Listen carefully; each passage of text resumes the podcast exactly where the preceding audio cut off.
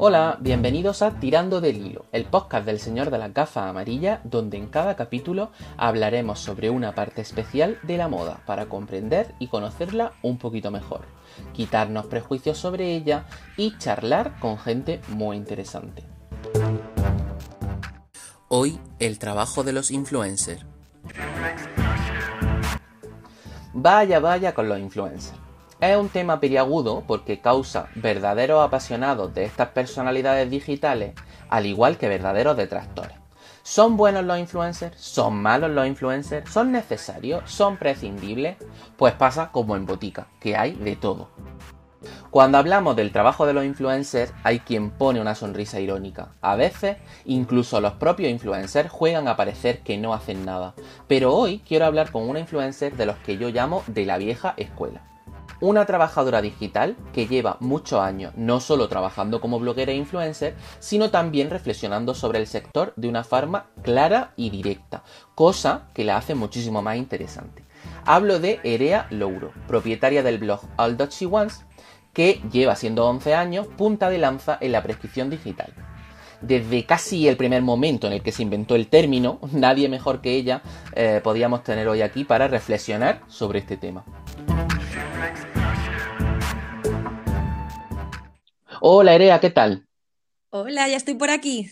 Muy bien, muchas gracias por, apuntarte aquí a Tirando del Hilo y estoy deseando conocer eh, un poco más desde dentro ese trabajo de, influencer. Muchas gracias a ti por invitarme y por darnos un poquito de hueco aquí en tu espacio. Por supuesto, ahora que te voy a sacar información, ¿eh? Esto es para ver un poco eh, lo de dentro, ¿no? Desde dentro. Cuéntame. Cuéntame, ¿influencer se nace o se hace?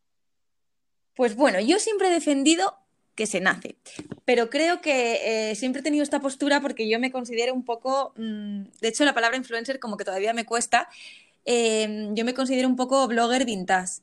Entonces, claro, todos los que llevamos tanto tiempo, eh, sí que defendemos que, mm, que se nace porque no es una cosa que hayamos buscado. Ninguno de nosotros se levantó un día y dijo, quiero ser blogger, quiero ser influencer, porque eso no existía.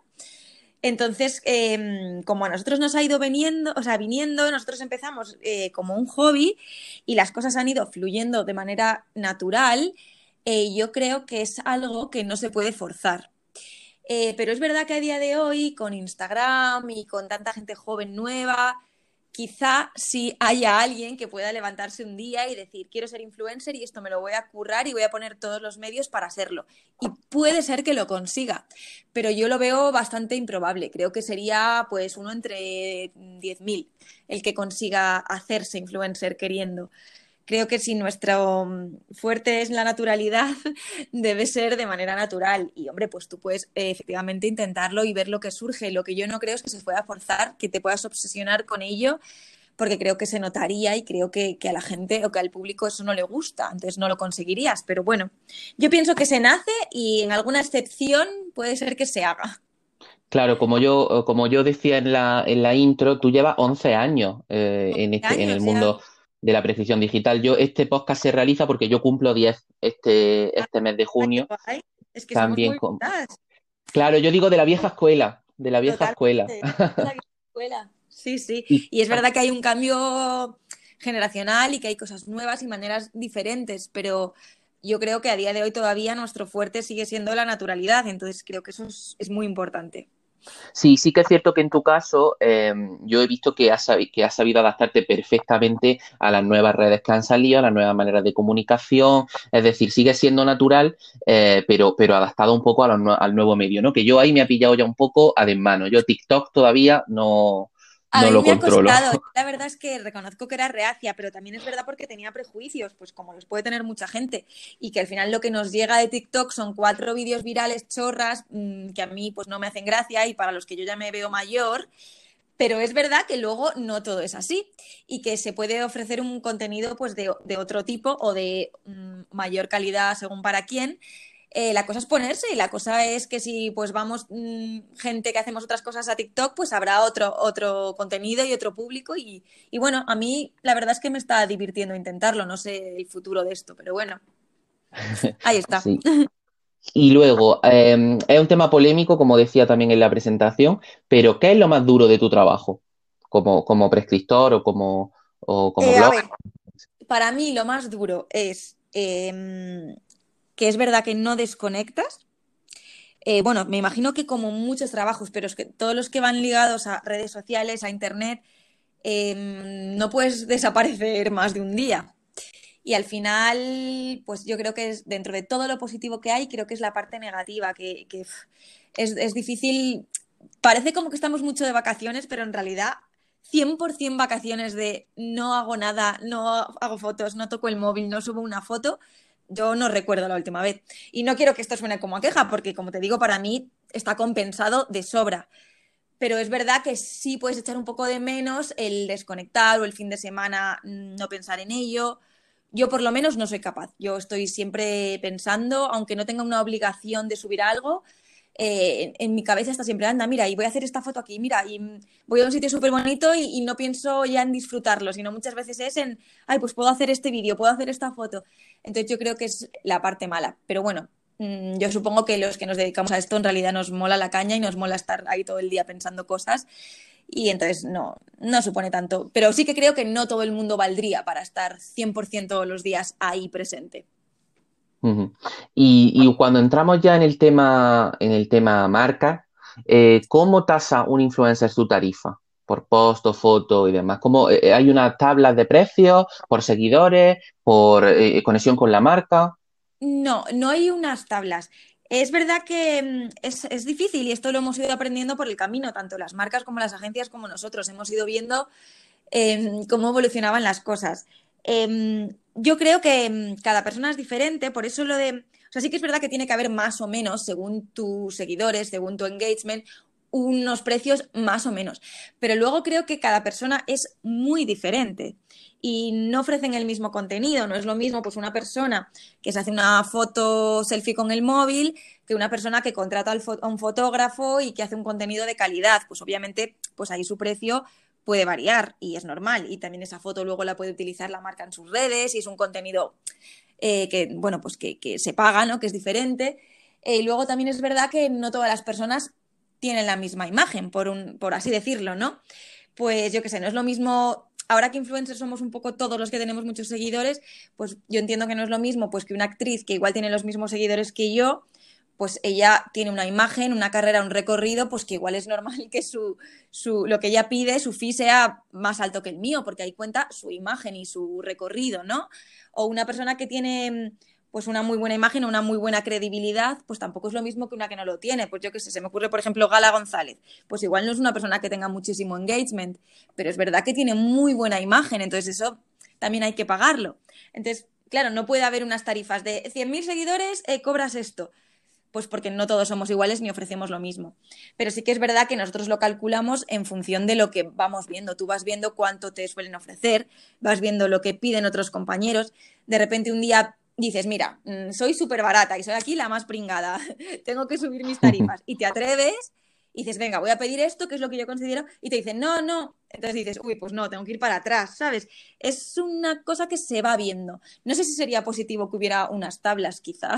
Nos, nos facilitaría el trabajo a muchos, pero al final es una cuestión de negociar.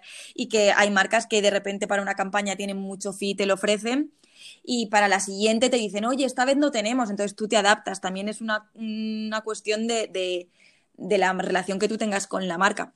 O sea que también pasa que las marcas han llegado y te han ofrecido más de lo que sueles pedir y has dicho que ok, y para adelante y todos felices, Sí. ¿no? La- Pues me ha pasado poco, la verdad, Ya, pero, sí. pero sí, o pues de repente en la campaña hay alguien que pide mogollón y a ti te ofrecen un poco menos, a ti ya te parece la leche, claro, es que depende de la persona y lo contrario también, hay gente que te Claro. ofrece 50 euros y dices, mm, a ver, una cosa, no, esto no puede ser, ¿sabes? Hay de todo, hay de todo, pero sí que es verdad que yo veo que más o menos a mí, me, entre lo que yo negocio y lo que ellos negocian, siempre es un mismo baremo en el que me muevo y, y eso es así, nos pasa a todos. Y también entiendo que habiendo, si hay marcas que te interesan más o planes que te interesan un poco más, también eh, se negocia un poco a la baja, ¿no? Como diciendo, pues Claro, por te- este si plan. te ofrecen algo más, o si te ofrecen un viaje, o si te ofrecen eh, pues un producto que es la leche, pues obviamente tú cuentas con eso Eh, y claro, pues, pues puedes rebajar tu fee según lo que te parezca. Sí que es verdad que se juega mucho con el, no, pero hazme este favor y yo ya te compensaré y luego nunca más se supo, ¿sabes? Pero bueno, eso, bueno, pues es normal, son cosas que pasan.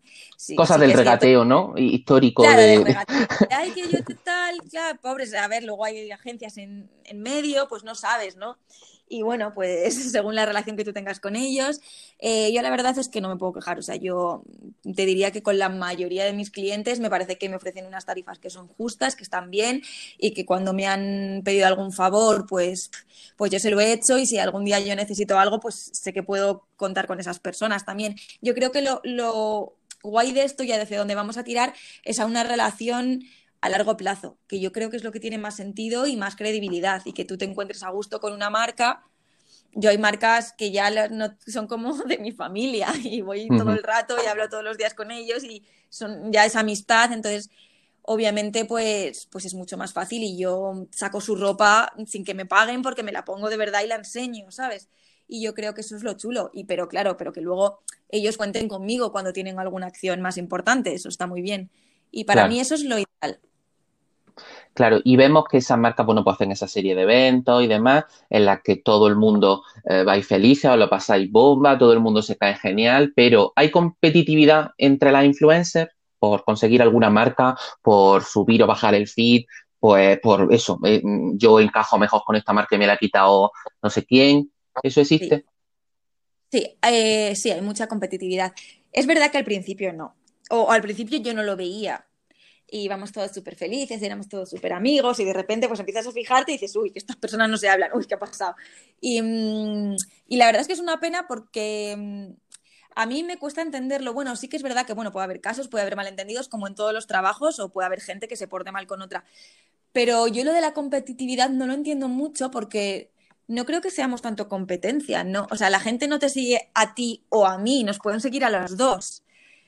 Y no pasa nada, ¿no?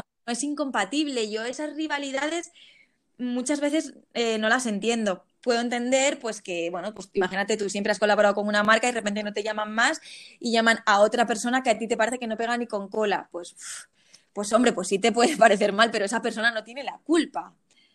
Entonces, claro, que hay veces que, la, hay veces que la rifirrafe entre influencers es más producida por, por el mercado, digamos, que por, la propia personalidad, claro, de la gente. El mercado, sí, sí, totalmente. O bueno, yo esto algo lo he hablado alguna vez con amigas influencers. La gente suele preguntar, yo quizá no sé si soy poco profesional en ese sentido y tienen razón, pero siempre preguntan quién va a ese evento, quién más hacia la campaña. Yo si alguna vez lo pregunto es por, amistad, o sea, por decir, ah, genial, pues voy a ver a esta persona, pues comemos antes, pues luego cenamos, pues me haces tú una foto, pues es como de buen rollo, ¿no? Pero hay gente que lo pregunta y según vaya eh, X personas o no, pues deciden aceptar esa campaña o no. Y a mí esto es algo que me ha costado entender eh, y, a veces decían, no, es que claro, nosotros tenemos una imagen, ¿no? Y si de repente en esa campaña, pues eh, hay otra persona que es que no cuadra nada contigo, que no te gusta su imagen, a ti te repercute de manera negativa.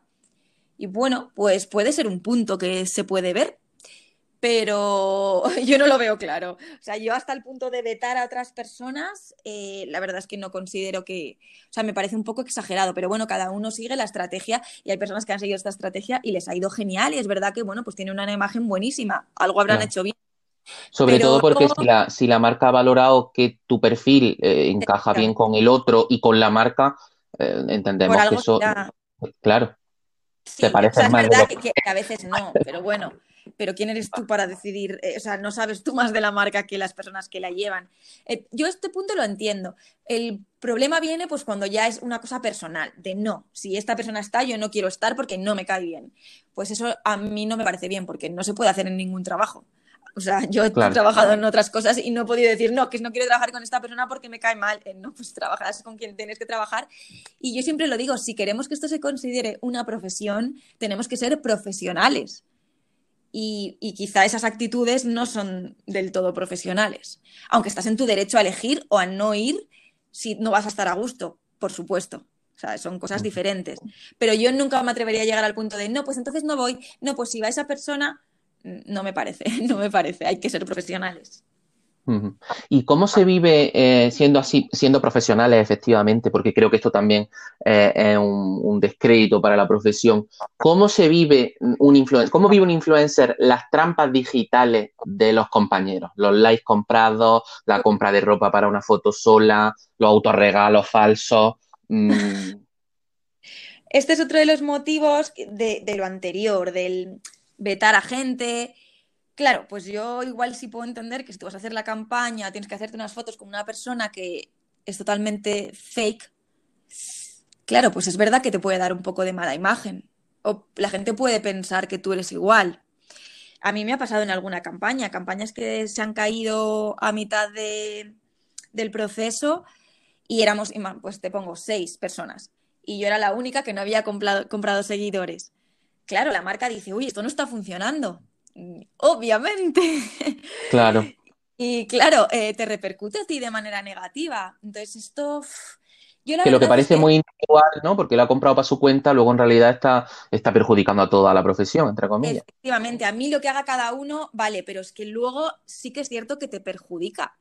Primero, porque ya todo el mundo piensa que todos lo hacemos, eh, la gente es mucho más desconfiada, o eso, las campañas no funcionan, en todas las marcas dicen, uy, no quiero invertir en esto porque esto no funciona, o porque luego me he dado cuenta que esto era mentira, a ver si todo el mundo va a ser mentira. Y como no toda la gente que trabaja con nosotros pues tiene las herramientas necesarias y hace estudios de, de los seguidores, pues claro, luego, mm, o sea, yo conozco casos de gente que han despedido de sus trabajos en sus agencias porque han hecho una campaña en la que no se han dado cuenta que, esa persona no era real, que tenía todo comprado. Y entonces luego se ha visto a posteriori y, les han despedido. Y ostras, es fuerte. O sea, es verdad que tienes que hacer tu trabajo de manera correcta, o sea, por supuesto, ¿eh? Pero hay muchos trucos, hay mucho engaño, hay mucha gente que se sabe vender muy bien. Y mm, yo contra esto he intentado, he estado los primeros años intentando luchar contra esto y, denunciándolo, diciendo esto no puede ser. Y la verdad reconozco que era una guerra que he perdido. O sea, eh, creo que, que, es lo que hay y que por desgracia no podemos hacer nada para cambiarlo nosotros. Lo tienen que hacer desde las marcas y desde las agencias. Mm, pedir estadísticas, utilizar las herramientas necesarias, pero por mucho que yo me queje, o sea, solo me sirve para yo quedar de quejica y de malrollera, entonces no me compensa la verdad. Es algo de lo que ya pues, pues no me quejo, pues cada uno verá lo que hace. Mm, me da pena porque creo que esto se está cargando nuestra profesión, la verdad. Claro. Y creo que las marcas, yo conozco ya marcas que han dicho, no, dejamos de trabajar con influencers porque esto es un despiporre. Y es que les entiendo. Claro, es que tienen razón. Eh, lo que pasa es que efectivamente tienen que encontrar ¿no? al, al, que de verdad lo da esas estadísticas reales y no, y no falseadas. efectivamente. Y a lo largo de estos, de estos 11 años que tú llevas eh, currando en el medio digital, en prescripción digital, eh, yo siempre he pensado que, mm, los influencers están a medio camino cada vez más hacia ser un medio de comunicación, ¿no? Pasan de ser una persona a ser, entre comillas, un medio de comunicación. ¿En qué momento te das cuenta tú de eso? De ya mm, no soy tanto Erea y soy All Dutch Ones, ¿no? Pues yo creo que em, te lo empiezas a plantear en el momento en el que empiezas a hacer publicidad y a ganar dinero con ello, porque, mm, claro, ya empiezas a tener los debates, ¿no? De, claro, porque al principio, cuando, pues cuando empezamos a hacer colaboraciones, pues yo que sé, hace mm, siete años, ocho años, claro, eh, no piensas en las repercusiones de eso, a ti te hace muchísima ilusión que te contacten. Y es verdad que quizá en las primeras colaboraciones no piensas las consecuencias, no piensas de, a ver, esto encaja 100% conmigo, porque te hace tanta ilusión, ¿no? Que es como, ay, sí, sí, lo hago y lo haces gratis al principio y lo haces a cambio de producto luego y, y, yo ahora pienso, ay, ojalá en ese momento hubiéramos sabido seleccionar mejor las cosas, pero claro, era todo como muy espontáneo y muy natural y muy... Y sinceramente mucha gente se aprovechó de eso, eh, muchas marcas me refiero, que les entiendo perfectamente, pero era como que, sí, sí, voy a todo lo que me digas y hago todo lo que me digas, pero bueno, qué ilusión, ¿no? Que estén contando conmigo y valorando mi trabajo. Pero claro, eso es contraproducente. Entonces, en ese momento es en el que empiezas a pensar, a ver, a ver, pero ¿qué estoy haciendo y por qué estoy haciendo esto? ¿Y qué gano yo con esto? Entonces, eh, yo creo que es en ese momento. Y yo pienso que estamos a medio camino y tenemos que ser profesionales como un medio de comunicación, pero no nos tenemos que olvidar que somos personas, porque ese es nuestro éxito. Em, hablaba hace poco con un influencer, ¿no? Pero esto es como cuando un actor en la tele eh, anuncia no sé qué, pues bueno, pues no le tiene por qué encantar, es como, no, para mí no es lo mismo. porque precisamente por ese tipo de publicidad más anticuada, eh, nosotros tuvimos éxito y por eso nosotros estamos aquí, porque la gente dejó de creer en lo otro y buscaba algo que se creyera y algo natural. Si nosotros cometemos el mismo error, aunque no considero que fuera un error, era una manera de hacer las cosas, eh, no tenemos sentido y van a dejar de, seguirnos y de escucharnos. Entonces es, es, muy importante mm, recordar que somos personas y que nos siguen porque quienes somos y cómo somos. A mí me pasa mucho, por ejemplo, cuando se debate, ¿no? De los influencers en los Goya, tal, ¿qué pintan ahí? Es un debate que yo entiendo perfectamente y que me parece muy bien plantear. Eh, pero, y digo, Joelín, estamos ahí como cualquier otro medio mm, para comunicar, pero es verdad que luego no, no lo cumplimos porque considero que no comunicamos de la manera correcta como otros medios. Em, si tú te pones a posar en la alfombra roja, eres un medio. No, los medios no posan. Claro, o un protagonista, está a mitad. Efectivamente, creo que pues tenemos que, en ciertas situaciones, no querer ser los protagonistas. Efectivamente, esa es la palabra. Eh, lo que no quiere decir que no puedas ir tu ideal a los Goya porque te hace ilusión y hacerte una foto. Obviamente, yo voy muchas veces mm, cuando he ido con gente de medios y también se ponen su vestido y tal pero, mm, pero buscar el punto de, bueno, pues ya, quizá ya que eres un poco eh, protagonista, demasiado protagonista, por lo menos comunicar las cosas de manera correcta, que lo que importe ahí no sea tu look solo, sino mm, los premios, los actores, es su día, ¿no? Y tenemos que ser profesionales, buscar, yo creo, el equilibrio entre el medio de comunicación y la persona. Y eso pues es complicado. Y con toda esa información que transmitís, como tú dices, mitad personal eh, hacia, hacia medio de comunicación y haciendo ese balance, em, ¿crees que los influencers eh, suelen ser conscientes del impacto que causan en los seguidores? Yo creo que cada vez más, pero no creo que seamos del todo conscientes para nada, porque tú no sabes, la gente no te cuenta mm, lo que hace luego con tu información y mm, creo que tenemos que empezar a tener más cuidado. O sea, yo tampoco creo que, bueno, sí, a ver, yo sí creo que tenemos una responsabilidad con nuestra influencia, lo creo, pero no creo que todo el mundo esté obligado a hacer ciertas cosas porque tenga esa responsabilidad. Yo creo que es bueno que nos mojemos en ciertos temas y que influenciemos mm, para cosas positivas, no solo para nuestro beneficio, y creo que, bueno, tú sabes, yo me mojo mm, y, mojándome a veces pierdo trabajo porque a las marcas no les gusta, pero yo sí creo que le debemos eso a la gente. Y... Sobre todo porque también forma parte de tu parte más persona, ¿no? Quiero decir, tú como, no ya solo como medio, sino como persona tienes una opinión, un criterio y un... Una persona, y a veces a mí no me gusta cuando pasan cosas eh, importantes que parezca que no vivimos en el mundo. Mm, y que estemos solo para el look de hoy y no sé qué, a mí no me, o sea, a mí no me gusta. A mí como espectadora me gustan las personas que ponen un poquito de su persona. Ahora bien, entiendo perfectamente y lo he hablado con muchos amigos influencers, quien dice, mira, yo no me meto porque no me compensa, no me compensa porque luego no me contratan, no me compensa porque siempre hay gente que se enfada, porque siempre hay gente que tergiversa tus palabras, porque siempre hay gente que te, se pone a insultar, entonces eh, yo no soy feliz de esta manera, entonces no me compensa. Les entiendo, pero a mí me gustaría que no fuese así. A mí me gustaría que todos eh, pudiéramos opinar sin que la gente se vuelva loca. No sé si lo conseguiremos algún día. Y, hablando un poco de eso, eh, de, la, visión que tiene la gente sobre vosotros, ¿no? Eh, tanto para, para, influenciarse como para criticar también, ¿no? ¿Qué es lo que más rabia te da de lo que se dice sobre los influencers, personalmente? Mira, a mí lo que más rabia me da es que mm, no lo que se dice en concreto, sino la impunidad que hay a, esas cosas. O sea, yo llevo años, o sea, pues 11 años escuchando las mismas cosas, que es como, o sea, ya está, ya han pasado 11 años y, no, y no, has visto que no, tienes razón. O el nada, esto dura dos días y aquí seguimos. Es como que siempre tienes que demostrar, ¿no? y las generalizaciones, o sea, obviamente todos generalizamos en cosas y yo entiendo perfectamente, de verdad también lo entiendo, pero tenemos que ser conscientes de que cuando generalizamos nos podemos equivocar. Y a mí, yo lo decía hace poco, llega un punto que llevo tantos años aguantando las mismas generalizaciones y las mismas bromitas que a mí ya me hacen daño. Y yo soy una persona que, siempre me ha dado igual y al principio me daba igual, pero por acumulación es un poco como de, bueno, por favor, ya está, que soy una persona, em, todos somos iguales y esas generalizaciones de no, los influencers no tienen estudios, de verdad es que no es verdad, es que es mentira. Por lo menos de mi generación, todas teníamos estudios menos una que eh, Aida, Dulceida, y ya se cogía esa excepción y ya se nos insultaba a todos. Es como, pero por favor, pero es que ni siquiera es real. Y sobre todo, obviamente las opiniones me parecen bien, las críticas me parecen bien, hay cosas que yo también critico y que entiendo que se hablen, pero mm, es como que nos insultan y no pasa nada. Y no solo es que no pase nada, sino que la gente se ríe y todo el mundo ríe las gracias. Me parece que se han superado como los límites del, respeto y eso llega a un punto que, que, molesta mucho, que piensen que todos somos iguales, que no sabemos hacer nada, que somos unos vagos. De verdad, a mí eso me, molesta porque, jolín, bueno, pues cada uno será como es, pero desde y yo seré como soy, pero desde luego vaga no he sido en mi vida. Entonces, como que me, pues sí, la verdad, o sea, tengo que reconocer que ha llegado un punto que, me molesta y, no me siento cómoda con eso.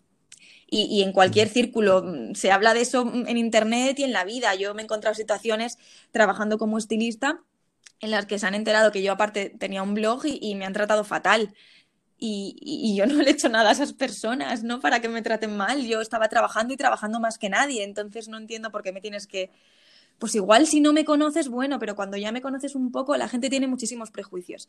Y, y jolín, pues somos personas y cada uno somos diferentes, pues como en todos los sectores. Y sí, en nuestro sector hay gente muy superficial, hay gente que hace tonterías, o sea, soy la primera que lo sabe, que lo reconoce, y a la, primera a la que le molesta, porque cuando yo veo que alguien la caga o que alguien hace una tontería, digo, ay, no, por favor, porque ahora esto nos va a a todos. Claro, el estigma social se, se engrandece, ¿no? Se, se, hace más grande. Pero no somos responsables. Esto es como si dices, las actrices son no sé qué. No, nadie dice que las actrices son una cosa, porque cada una es como es, ¿no? Pero con nosotros, nada, aquí se generaliza y todos nos reímos. No sé, me parece un poco feo. Y me parece que ya en 2020 deberíamos un poco aprender esto y cómo son las cosas en Internet y que eh, puedes hacer daño a las personas y que no se puede insultar desde el anonimato, pero seguimos, creo que seguimos sin entender este punto, pero bueno.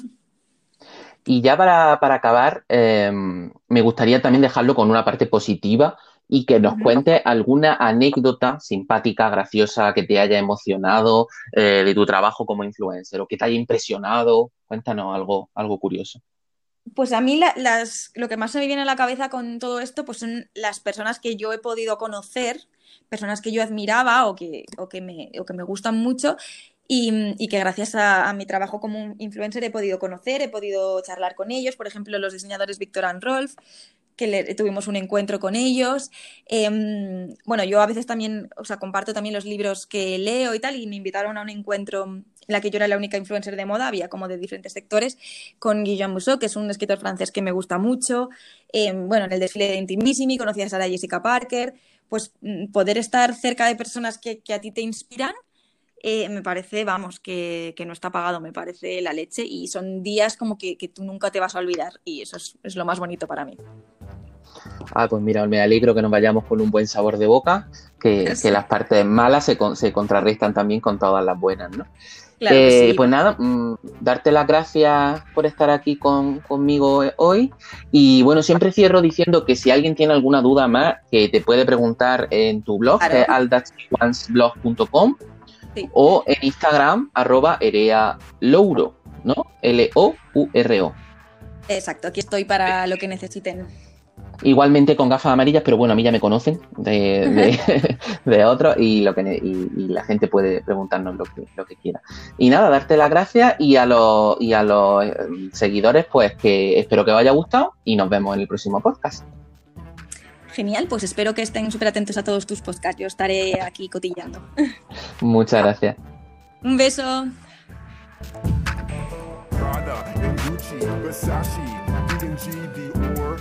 Juicy Couture. She likes Louis Vuitton, Chanel, Armani, Loren, and she's mad for Madden. She likes fashion